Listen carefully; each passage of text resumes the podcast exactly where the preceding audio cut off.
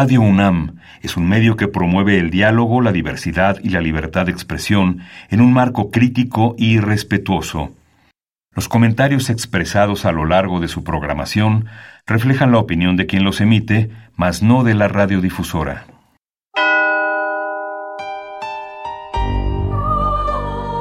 Abrazados por la luna para morar en la oscuridad y explorar los misterios al interior de cada uno de nosotros.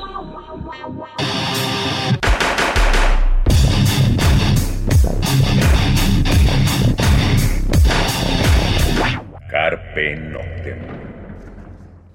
Hola, ¿qué tal? Muy buena luna, sean ustedes bienvenidos a Carpe Noctem, noche de jueves, madrugada de viernes. Saludos a Celsin. Y bueno, pues esta noche vamos a hablar de cine, cine clásico, pero que va a ser tuneado, chaineado, eh, bueno, ¿cómo decirle? Va a haber las nuevas, una nueva versión posiblemente de varias películas clásicas. Eh, por ahí en marzo de este año se anunció que Guillermo del Toro iba a retomar la historia de Frankenstein y hacer su propia versión. Esto después de ganar el Oscar con Pinocchio o este Pinocho, como quieran llamarle.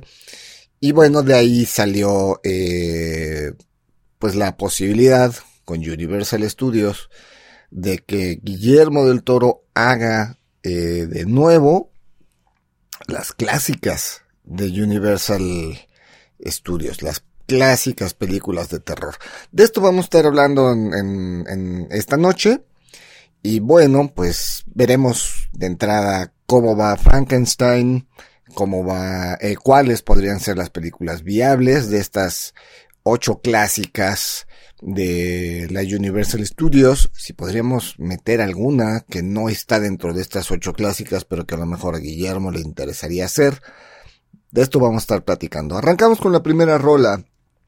Eh, recordemos que el próximo 19 de agosto, ya falta poquito, de Güey que estará en la Ciudad de México, no viene solo, viene con Ataraxia y una banda que se llama The Wanting Moon. Pues de ellos vamos a escuchar esto que se llama Fall, lo escuchamos, regresamos.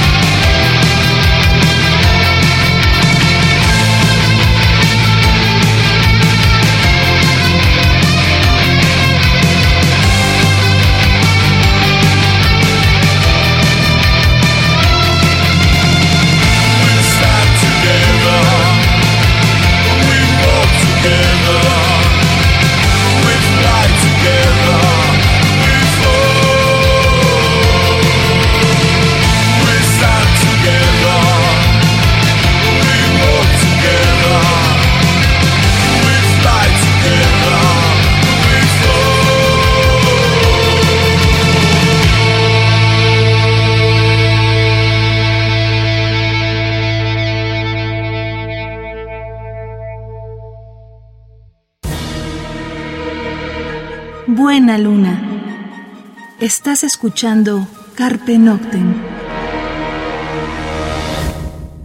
Bien, eso fue The One Moon, la canción Fall, y pues arrancamos el programa. De entrada, como decíamos, en marzo del año, de este año, eh, finales de marzo, principios de abril, se anunció que Guillermo del Toro iba a grabar, iba a filmar su versión de Frankenstein. ¿Qué tanto puede cambiar la versión? Mucho, obviamente, ¿no? De entrada, Frankenstein es una película de 1931. Fue dirigida por James Whale. Y bueno, esta obviamente es la adaptación de la obra de Mary Shelley, ¿no? Se tradujo en España como el Doctor Frankenstein. Y bueno, en Estados Unidos y en otras partes de América Latina, pues simplemente se le puso Frankenstein. Eh,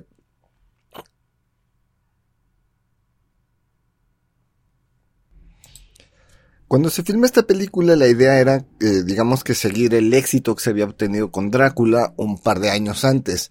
Se había pensado en Bela Lugosi, pero al final de cuentas se optó por tener eh, a otro actor que fue Boris Karloff, el que encarnó al monstruo. Y eh, pues nos va a desarrollar pues otra historia que, insisto, pues es de las clásicas de, del cine de terror, ¿no? Boris Karloff sabemos que el traje era alrededor de 25 kilos, eh, más o menos, eran horas de maquillaje y bueno, todo esto fue como bastante complicado, pero al final de cuentas, eh, Frankenstein pues es una de las películas que más recordamos junto con Drácula. Yo creo que son las dos películas clásicas, justo con The Bride of Frankenstein, que platicaremos más adelantito de ella, pues de las tres, tres grandes películas. ¿Cuáles son estas ocho clásicas del cine de terror de la Universal? Bueno, pues es Frankenstein, es, eh, bueno, primero es Drácula, que saliese en 1931. Obviamente, yo no siento que se vaya a hacer otra versión de Drácula con Guillermo del Toro, ya ha habido varias. Eh, podría suceder, sí, pero bueno, por lo pronto arranca con Frankenstein que se filma en 1931, posterior a la filmación de Drácula, aunque es el mismo año. Eh, tenemos a La momia en 1932. Vamos a ir desglosando película por película. El hombre invisible de 1933. Eh, la novia de Frankenstein de 1935. Y tenemos eh, otras, es el, el hombre lobo de 1941. Hay una previa, el hombre, este, el lobo humano de 1935, pero la que realmente recordamos es eh, el hombre lobo de 1941, el fantasma de la ópera de 1943 y al final eh, nos vamos a encontrar con eh, la criatura del lago o el monstruo del pantano o La criatura de la Laguna Negra, que aparece en 1954. Eh, estas son las ocho clásicas del cine de terror de la Universal y posiblemente Guillermo del Toro pueda estar involucrado en la filmación de varias de estas. Eh, vamos a, otra rola para seguir platicando sobre cómo va esto de Frankenstein, qué sabemos de la filmación de Frankenstein, quiénes la van a eh, interpretar, etcétera. Pues vamos con la siguiente rola, pues otra banda que eh, viene a la Ciudad de México, apareció en el cartel del Hell and Heaven, sorpresivamente, London After Midnight, banda que queremos ver, obviamente, pues escogimos Kiss. Lo escuchamos, regresamos.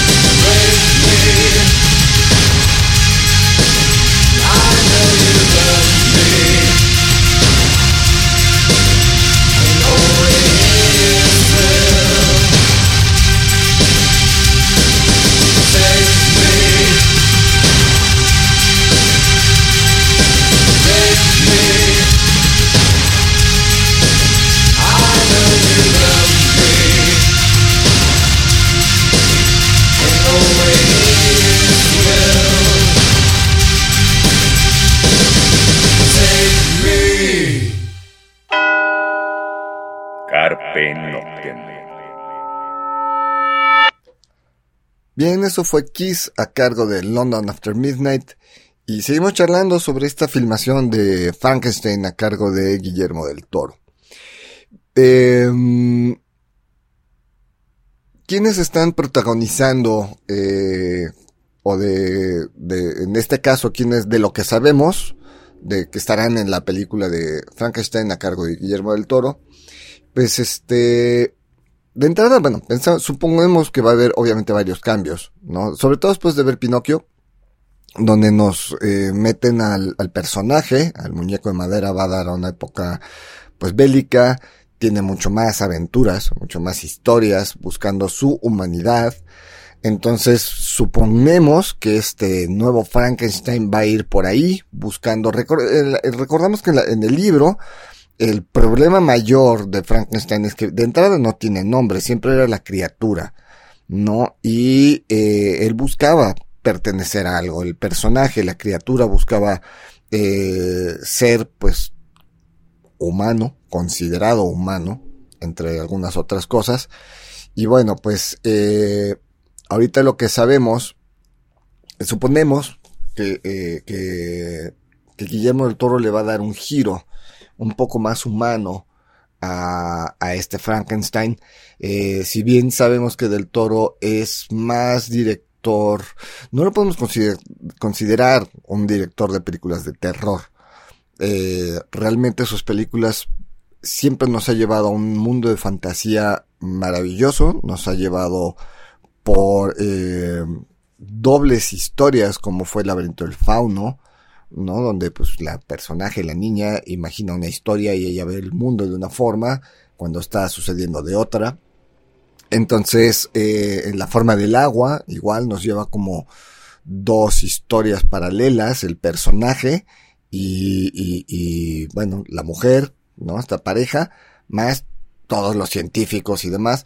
Entonces siempre Guillermo el Toro nos ha llevado como por un, eh, un mundo así, no tanto de terror.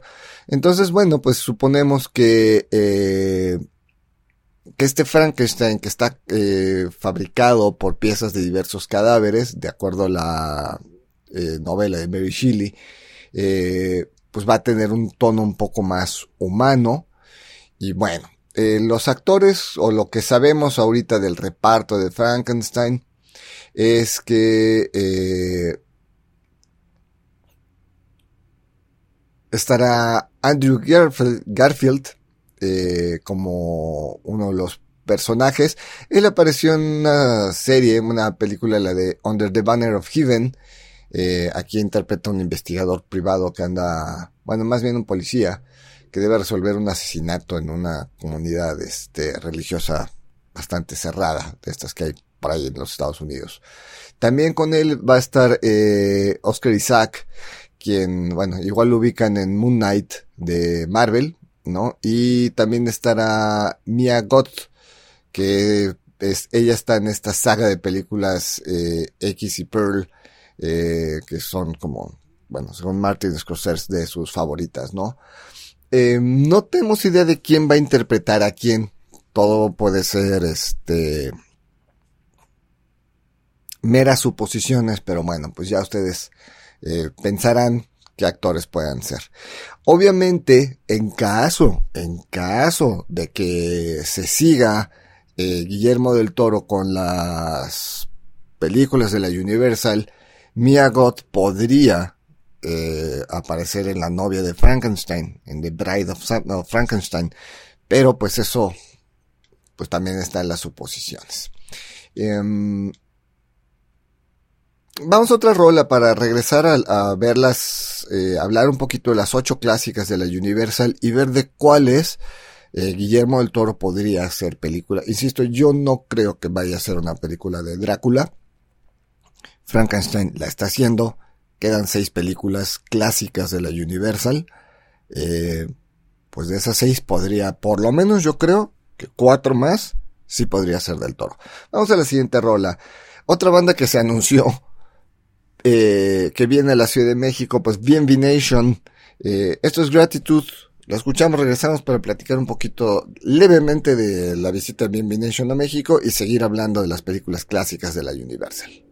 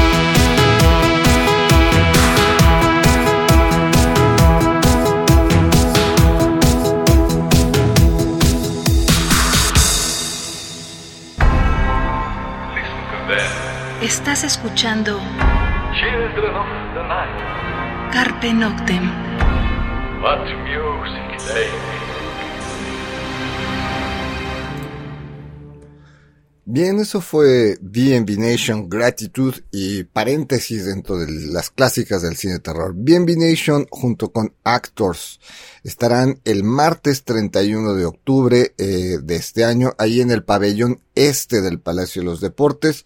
Los boletos ya estarán a la venta, supongo en Ticket Gangster. Y bueno, eso ya saben dónde los pueden conseguir.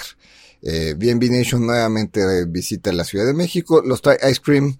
Entonces, no tenemos nada que dudar, y menos cuando se hace un evento, nos lo anuncian en el pabellón este del Palacio de los Deportes. A ver, vamos con la primera de las grandes clásicas del cine de la Universal, Drácula, de 1931. Esta es la gran película de, de la Universal, ¿por qué? Porque le abre el camino a todas las demás. Si Drácula no hubiese tenido el éxito que tuvo, es muy probable que algunas películas nunca se hubieran realizado, no se hubieran filmado. Es decir, hablamos de negocios y Drácula dejó muchos miles de dólares, cientos de miles de dólares a la Universal. Y de ahí es que se decide explotar de entrada el terror como género y las... No sé, la verdad, digo, estamos hablando de 1900 30 de, de, de, quién escogió los guiones, quién escogió las historias, quién hizo las adaptaciones y por qué las por qué estas películas en particular eh, o estas historias en particular lo desconozco completamente. Sin embargo, eh, pues Drácula, eh, dirigida por Todd Browning y con Bela Lugosi en la actuación, ahí hay algo fortuito porque Lon Chaney iba a ser el elegido, bueno, fue el elegido para interpretar a Drácula, pero falleció eh, en 1930, entonces de ahí se pasa a, se escoge Bela Lugosi para hacer el, el Drácula el, en, el, en la película y pues consideras el primer gran Drácula del cine, ¿no? De ahí eh, incluso fue el, el nivel, eh, hay varias películas de Drácula y el mismo Bela Lugosi va a hacer muchas otras películas, pero siempre será recordado por eh, Drácula, ¿no? La siguiente película de la Universal es Frankenstein, de 1931, que ya lo comentamos, dirigida por James Whale, y pues es la adaptación de la obra literaria de Mary Shelley. Eh, Ahí, bueno, contó con Boris Karloff como el monstruo. Y bueno, pues de ahí eh, la película, pues ya lo comentamos hace ratito, es de las grandes, grandes de la Universal. Después en 1932, película que podría hacerse por eh, con Guillermo el Toro, yo le doy un porcentaje no muy alto, tampoco bajo. La momia de 1932. Eh, esta cinta de Carl Freund pues tiene un valor histórico y varias cosas que podríamos considerar como asombrosas, ¿no? De entrada es la primera película de Freund y el, su director de fotografía, quien era, perdón, director de fotografía y pues ya le ceden el, el poder dirigir una película, ¿no? Eh, es la única película que en su momento no va a contar con secuelas por parte de la Universal, porque de Drácula hay varias, de la misma Universal, de Frankenstein hay varias, eh, del hombre lobo va a haber varias, pero la momia en su momento no fue, no tuvo más secuelas eh, en, en, por parte de la Universal, ¿no? Y eh, final de cuentas, la momia también es interpretada por Boris Karloff y le va a dar otra... Vamos, no podríamos pensar que es el mismo actor si vemos las dos películas juntas. Eh, ahí nos... Boris Karloff nos revela la, el nivel que tenía, digamos, como actor, ¿no? Eh, podría ser dirigida la momia por Guillermo del Toro, insisto, hay un porcentaje, pero la verdad es que no lo veo muy, muy, muy viable, no lo sé. Sobre todo porque ha habido varias, ¿no? Con, con eh, justamente el actor que acaba de ganar el, el, Oscar con The Whale, este Brandon Fraser, pues sí, sí son un tinte más cómico que de terror, pues está como reciente, ¿no? Es como Drácula. Pues si después de la de Francis Ford Coppola ya no le veo yo necesario, yo Sanoni, no le veo como la necesidad de crear otro Drácula. Cada generación tiene eh, que reconstruir sus clásicos o tiene que crear o reversionar a los clásicos. Podría pasar, claro, en este mundo todo puede suceder y más en el mundo del cine y más cuando hablamos de un gran director y una gran persona y personaje como vendría siendo Guillermo del Toro, por supuestamente que pueden suceder, sí, sí podría pasar. Eh, vamos a otra rola para hablar de otras películas que podrían ser parte de la filmografía de Guillermo del Toro en un futuro mediano. Eh, pues vamos a escuchar Actors, ¿no? Ya que le van a abrir a BNB Nation, pues vamos a escuchar los Actors. Esto es eh, Face Meets Glass. Pues la escuchamos, regresamos.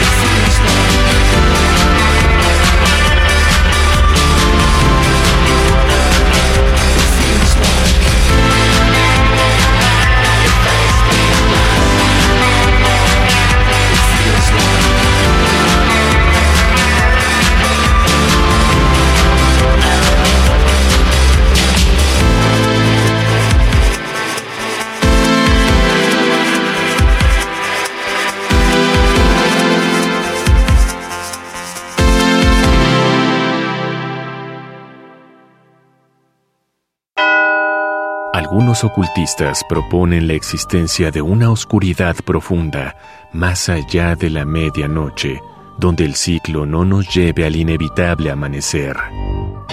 Disfruta la noche en la búsqueda de la oscuridad completa, perfecta. Carpe Noctem. Radio UNAM, experiencia. Sonora. Bien, eso fue de Actors, o más bien fue Actors, la canción Face Meets Glass, y seguimos charlando sobre estas clásicas del cine que podrían ser reversionadas con Guillermo del Toro en la dirección. Em, la siguiente, porque vamos en orden cronológico, como fueron apareciendo en pantalla. La siguiente es El hombre invisible de 1933. Acá James Wales fue el director, fue el encargado de hacer esta película basada en la obra de H.G. Wells. Y él no quería directamente a Karloff como el protagonista de la película, aunque ya en ese momento Boris Karloff era el actor prácticamente del momento, ¿no? Eh, James Whale sentía o pensaba que ya era el momento de cambiar un poco el, personaje y que por la estatura de Karloff le, le iba a dar como un terror, eh, ya le iba a imprimir un, un sello terrorífico y él buscaba otra cosa. Entonces eh, es cuando decide buscar a, o bueno, eh, no buscar más bien, eh, escogen a Cloud Rains como el personaje para interpretar a Griffin y pues es algo completamente acertado, ¿no? Ya que Griffin tapado, como es el personaje de la película con esta venda, sí le da un toque y más para la época, sí, de terror, pero también le da un toque muy humano. Y esto le, por su complexión física, y esto le va a dar eh, mucha empatía con el público, al personaje, y va a convertir la película en un gran, gran éxito. Eh, incluso el mismo Wells eh, felicitó a James Whale, al director, porque, bueno, tuvo la oportunidad de ver la película y la verdad es que lo consideró como una muy digna adaptación de su novela. Entonces, bueno, imagínate, si tú adaptas una novela de un escritor de ese calibre y el escritor te felicita por la adaptación, por la dirección y porque la película le gustó mucho, pues es, debe ser algo, este, pues, que te haga sentir mucha emoción, ¿no? Y bueno, a final de cuentas la película pues sí es considerada una también de las joyas y ya de las clásicas. ¿Hubo más secuelas? Sí, sí hubo más secuelas. La verdad es que son bastante malitas y pues ni siquiera las recordamos mucho que digamos. Otra de las películas que, ah, va a ver, El hombre invisible, ¿podría ser reversionada por Del Toro? Definitivamente sí. Sí, definitivamente. Aquí hablamos justamente de un personaje que dentro de su locura trata de mantenerse, eh, de no perder su humanidad. Y Guillermo del Toro creo que nos ha enfocado siempre a estos personajes, este, si bien hablamos de algunos monstruos, si bien hablamos de, de, personajes pues, no humanos, siempre en sus películas nos ha tratado de dejar cierto mensaje de no perder la, la, la humanidad, a pesar del tiempo en el que estemos viviendo, ¿no? Entonces, eh, por lo mismo, sí, el hombre invisible, yo me atrevo a pensar que el hombre invisible tiene más posibilidades de ser reversionada que, que Drácula, obviamente. Eh, y, y bueno, con la momia podría haber ahí un algo, pero yo creo que el hombre invisible tiene más posibilidades incluso. Eh, otra película que podría ser reversionada, y esta sí tiene muchísimas posibilidades, pero va a depender del éxito de la que se está filmando ahora, que es La novia de Frankenstein o The Bride of Frankenstein, que aparece en 1935. Esta película, bueno, es como un caso extraño dentro de las secuelas, eh, porque si bien no es una continuación de Frankenstein, eh, sí se toma la libertad de, de construir la primera, la primera película. Eh, James Whale es el mismo director de Frankenstein, mismo director que mencionábamos del Hombre Invisible y obviamente dirige La novia de Frankenstein un par de años después. Frankenstein es del 32, eh, no, del 31, perdón, y cuatro años después va a aparecer La novia de Frankenstein. Eh, como decíamos, James Whale fue muy libre, le dieron toda la libertad para continuar y deshacer o hacer y deshacer lo que quisiera con la original de Frankenstein. Y la verdad es que lo hizo bastante bien. eh, ya que se lleva, la novia Frankenstein la lleva a un punto entre ciencia ficción y terror, eh, de amor, pero a la vez eh, con mucho humor. tiene muy cuidados cinematográficamente hablando los planos de secuencias, pero de repente también los tiene muy locos. Tiene, eh, experimentaron mucho con ciertas imágenes, con los contraluces, etcétera. Y eh, bueno, la, verdad es que es una, está considerada como una de las obras maestras del, del, del cine, o del séptimo arte, como quieran llamarle, si nos queremos ver más cultos y propios. Y eh, la verdad es que es recomendable, si las tienen o si las pueden conseguir, se las pueden echar juntas, eh, Frankenstein y la novia de Frankenstein. La verdad es que es, es echárselas así de jalones es algo muy, muy ameno y, y no choca la una con la otra. Hay buenas referencias de, de la, de Frankenstein en la novia de Frankenstein sí. Sin embargo, obviamente no se trató de, de replicar Obviamente, eh, en este caso, el director James Whale supo crear un segundo personaje eh, y meterlo en la, en la misma historia, cosa que también es complicada y más en la época. en 1935 se están experimentando muchas cosas. Entonces, en cuanto al cine, pues. Entonces, eh, por eso ¿Podría llevarse Guillermo del Toro a hacer este, la nueva Frankenstein? Sí, definitivamente sí. Y por eso se dice que eh, la actriz que está, que, que podría, que es esta Mia Gott, que está filmando actualmente eh, Frankenstein, podría reaparecer en la novia de Frankenstein. Sí, podría ser, definitivamente. Em, vamos a otra rola. Lo que vamos a escuchar ahora es a. Bueno, banda argentina eh, de los ochentas que anuncia su visita a la Ciudad de México para el día 30 de septiembre. Esto es Euroshima, la canción se llama Matando Sueños, la escuchamos, regresamos.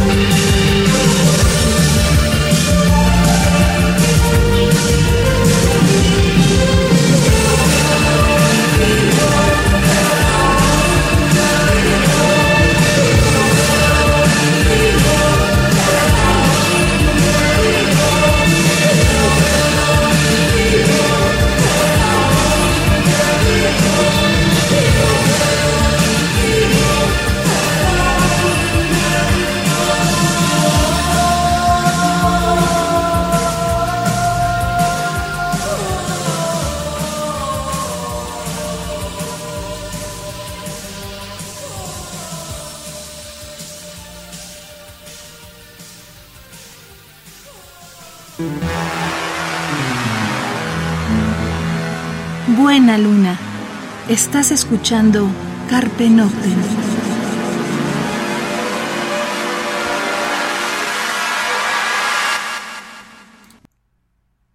Bien, eso fue Euroshima, la canción Matando Sueños del álbum Gaia. Y bueno, esta banda va a estar en el Black el 30 de septiembre, falta un poquito de tiempo. Eh, ya los andamos contactando, a ver si les podemos hacer una entrevista antes de su visita. Estaría interesante hablar con esta banda, eh, pues que es clásica del rock en Argentina, eh, las bandas de culto. Y bueno, que pues resurge y viene a México, según yo, por primera vez. No creo que hayan venido en los ochentas. Y bueno, pues valdrá mucho la pena verles. Seguimos con las películas, el tiempo se nos anda yendo a las películas que podrían ser eh, reversionadas por Guillermo del Toro. Pues El Hombre Lobo de 1941 con, de George Wagner eh, es el encargado de dirigir esta película con Lon Chaney Jr. como la figura cinematográfica, ¿no? Quien hizo al personaje. Eh, acá el personaje Larry Talbot pues es un una persona que pues, de repente con la luna llena se, se, convierte en lobo y bueno, va sembrando el terror y demás en, a su alrededor, ¿no? Eh, al día de hoy, pues creo que todos conocemos esta historia, ¿no? Tendría mucho más impacto en, en, su, en su momento. Y bueno, puede ser reversionada por Guillermo el Toro, le veo menos posibilidades. Yo creo que la novia Frankenstein y el hombre invisible tienen más posibilidades de ser reversionadas por Guillermo del Toro que eh, el hombre lobo. ¿Por qué? Porque también el hombre lobo ya tiene muchas historias. Ha habido muchas, muchas películas de hombres lobo de todo tipo, ¿no? Eh, claro, el hombre lobo es un clásico. Definitivamente es, es, es más clásica o tiene más relevancia que la momia o que El hombre invisible. Eh, definitivo, yo creo que los tres, las tres películas más, dentro de estas clásicas en el top 8, pues la, entre las tres primeras yo me atrevería a poner Drácula como número uno, Frankenstein como número dos y el hombre lobo como número tres. Pero ustedes pueden jugar eh, eh, de acuerdo a sus gustos dónde colocan a cada una de ellas, pero son las tres primeras. Yo no creo, este, pero aún así yo no creo que, que Guillermo del Toro pudiera reversionar el hombre lobo. el tiempo se nos anda yendo, corramos con las últimas. El fantasma de la ópera de 1943. Esta fue dirigida por Arthur Lubin. Y bueno, de por sí ya era un remake de otra cinta de, también de la Universal de 1925, que se llamó exactamente igual, que fue dirigida por Rupert eh, Julian. Esta versión del 43 adapta mm, la novela de Gaston Leroux, pero eh, tiene muchas más libertades eh, y, pues esto le va a dar eh, otro, otro, otro enfoque, ¿no? Si se lee la, el libro del fantasma de la ópera, nos presenta al fantasma como un habitante misterioso que está ahí en los sótanos de la casa de la ópera. Y en la película eh, vemos un tipo que toca el violín en una orquesta y pues sí, eh, tras su despido, eh, y, y, la desfiguración de su rostro, pues simplemente pues, eh, pues vive ahí en el, en, el, en el palacio de la ópera, ¿no? Entonces, bueno, eh, ambas películas la verdad son dignas de ver. La primera cinta tenemos a Lon Chaney con, como una figura, este, bueno, era blanco y negro además. Y en la segunda tenemos a Claude Renz, eh, o a Claude Renz, eh, ya la película es a color, entonces bueno. ¿Puede ser reversionada el fantasma de la ópera? Sí, sí podría ser reversionada por Guillermo del Toro. Eh, y ya para finalizar las clásicas, pues tenemos el monstruo de la Laguna Negra. Em, acá, este, bueno, aquí hay un pequeño detalle. Hace algunos años hicimos un programa sobre actores que nunca les vimos el rostro. Eh, el actor que estaba detrás de, de Pinhead, de, Hellraiser, o el actor que estuvo detrás de Jason, o el actor que estuvo detrás de, Darth Vader o de Alien, ¿no? Son actores a los que nunca les vimos el rostro. Y bueno, yo creo que aquí aparece el primero de todos ellos, Ben Chapman, quien eh, interpretó a la criatura de la Laguna Negra. La, lo que tiene aquí, bueno, aparece Julie Adams en su, como protagonista y fue dirigida por Jack Arnold. Eh, es una gran película, tiene muchas secuencias bajo el agua, que en su momento era algo complicada. Eh, le da, tiene algunas cosas que podrían ser el precursor a los 3D, ¿no? Este, en ese entonces se le llamaba estereoscópico. Y bueno, contó con la música de Harry Mancini y, bueno, y Germán Stein. ¿Puede ser reversionada el, monstruo de la Laguna Negra? No lo creo porque ya tiene eh, recientemente del Toro pues hizo la, la The Shape of the Water y aparece un personaje que podría ser similar y con una historia de amor que podría ser similar porque en el monstruo de la Laguna Negra pues que son estos exploradores en el Amazonas que encuentran este personaje extraño en mitad pez, eh, una fusión de pez con hombre pero este hombre se enamora de este personaje se enamora de la chica que está con los exploradores. Entonces es una historia como muy similar. ¿Podría ser? Sí, sí, podría ser. Pero en caso, yo creo que va a ser de las últimas que Guillermo del Toro reversionara. Bueno, pues ahí están las ocho clásicas de la Universal Studios, de la Universal Films, que podrían ser reversionados por Guillermo del Toro. ¿Cuál les gustaría a ustedes que sí Guillermo del Toro filmara? háganoslo saber en los comentarios ahí en Facebook. Pues nos vamos, el tiempo se nos fue y pues nos escuchamos la próxima semana. Mientras tanto, cuídense donde quiera que estén. Carpe Noctem.